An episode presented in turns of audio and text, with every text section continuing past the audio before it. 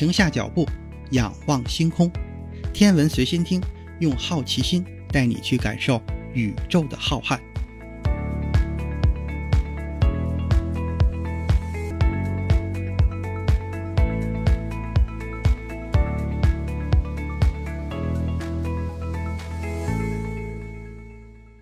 心如宇宙大，世界全装下。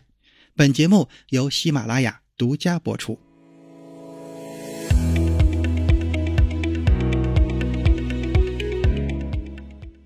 你好，这里是《天文随心听》第二季，欢迎订阅、分享、打赏，还有就是别忘了给咱们的节目投投月票。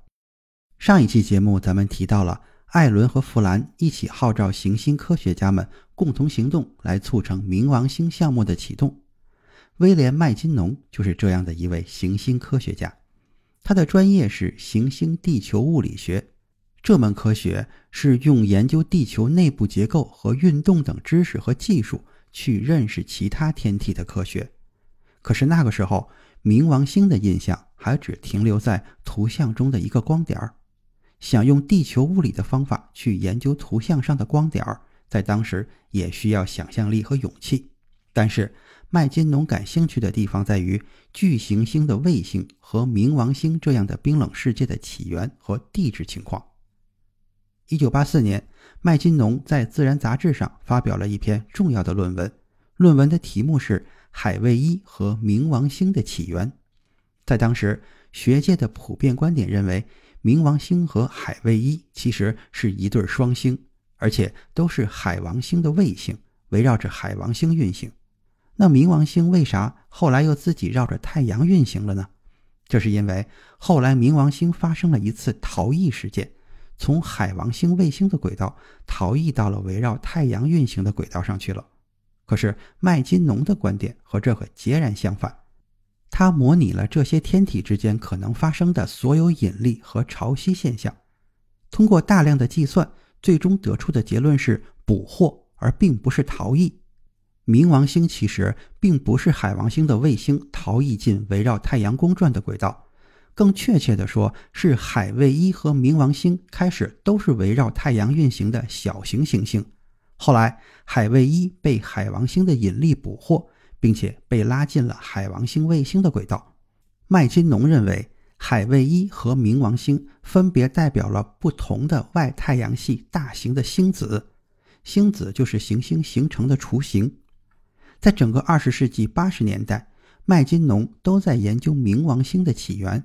如果有朝一日有一颗探测器能够抵达冥王星的话，科学家们将会对这颗小型的行星产生系统的认识，同时还会窥见一个全新的世界。这个世界里边包括与太阳系整体结构有关的未知信息。所以麦金农就一直觉得非常有必要向冥王星发射一颗探测器。所以，当麦金农得知艾伦牵头的冥王星会议时，就自告奋勇地做了题目为“冥王星卡戎双行星的起源”的演讲。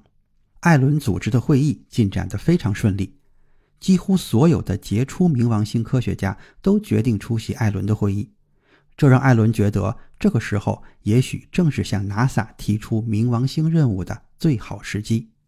艾伦提出与当时 NASA 太阳系探索部门的主任杰夫·布里格斯进行会谈的申请。在会议即将召开前的一周，艾伦在华盛顿的 NASA 总部与布里格斯见了面。